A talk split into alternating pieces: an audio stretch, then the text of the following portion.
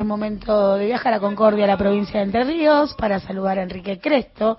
Él es el actual administrador del ente de obras hídricas y saneamiento, Lenosa, pero es precandidato a diputado nacional por la provincia de Entre Ríos. Hola, buen día, ¿cómo estás, Enrique? Acá Luciana Glesser y Sebastián Premisi, te saludamos.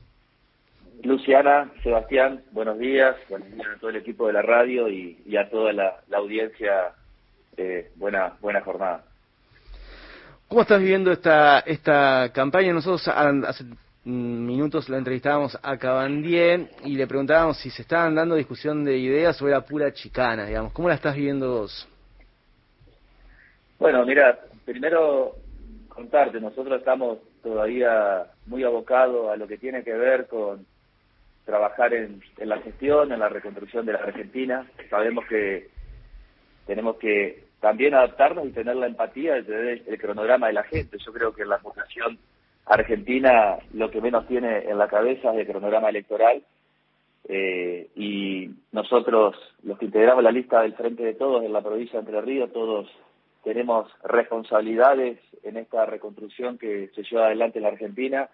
Eh, yo fui intendente de Concordia hasta el 2015, fui reelecto y después fui convocado por el presidente Alberto Fernández eh, hacer parte de, de, un objetivo que lo habló mucho Alberto en la campaña también, es que es llegar a los 8 millones de argentinos que no tienen agua, 14 millones que no tienen cloaca, y así lo hicimos del primer día, ¿no? Por supuesto, trabajando con, con un sentido federal eh, en un organismo que es el ENOSA, que es el Ente Nacional de Obras Hídricas de Saneamiento, que que cuando llegué al organismo había dos, 11 obras en ejecución en todo el país, dos obras en mi provincia, y hoy estamos en un proceso de mil obras prácticamente en toda la Argentina, ¿no? Y ese, ese es el gran, el gran desafío y, la tarea a la cual estamos abocados y por supuesto defendiendo el interés de, de mi provincia y luchando por, por los entrerrianos todos los días.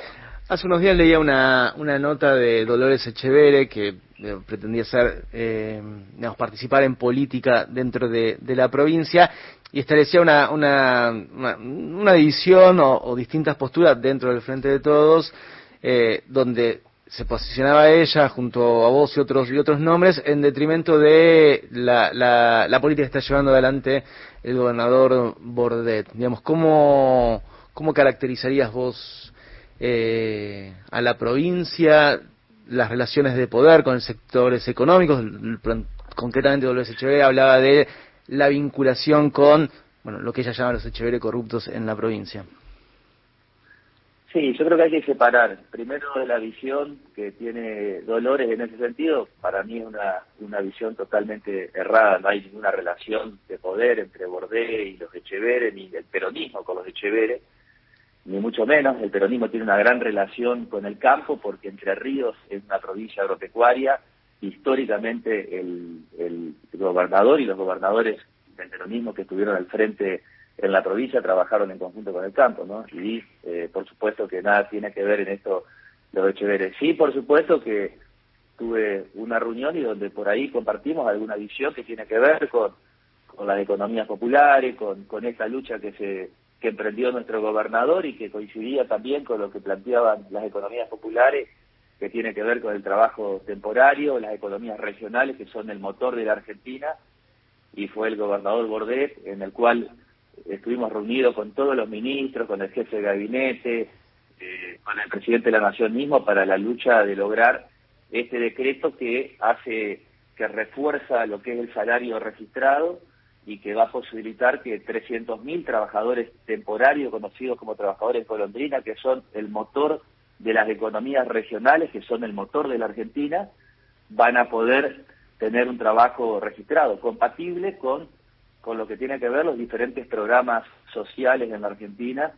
Y eso es una noticia muy importante, ¿no? Y eso es un logro y yo creo que esas cosas son las que, las que nos unen a los que tenemos amor por esta tierra, por Entre Ríos, y esa lucha que llevamos adelante los enterrianos benefició a muchas economías regionales de la Argentina, porque a partir del primero de septiembre los trabajadores del arándano, del citrus, que es de nuestra región, pero también de la nuez de can, también de la uva, de la yerba, de, tabaco, es decir, de, todas las economías regionales, eh, Hoy hay solamente 98.000 registrados y con esta medida pueden llegar a registrarse 300.000 trabajadores en la Argentina, ¿no?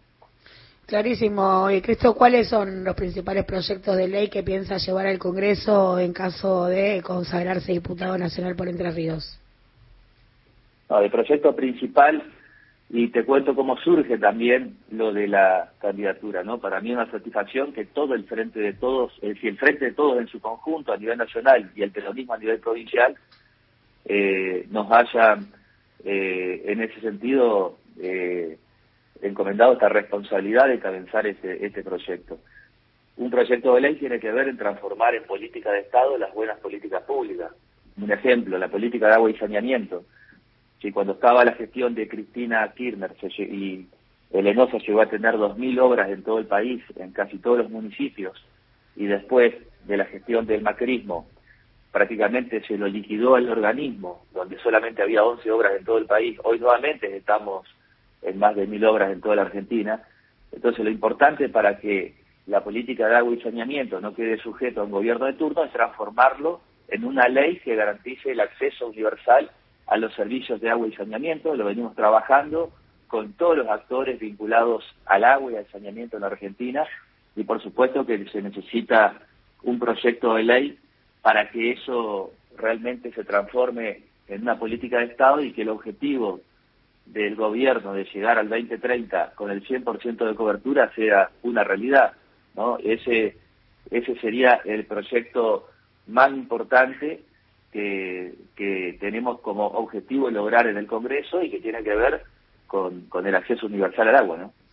Muchísimas gracias, eh, Enrique, por su tiempo. Pasaba Enrique Cresto, él es el titular de Lenosa, ¿no? Se encarga justamente de esto, ¿no? Del agua de saneamiento de las redes cloacales y además se candidatea como diputado provincial por Entre Ríos a ocupar una banca en el Congreso Nacional por el Frente de Todos.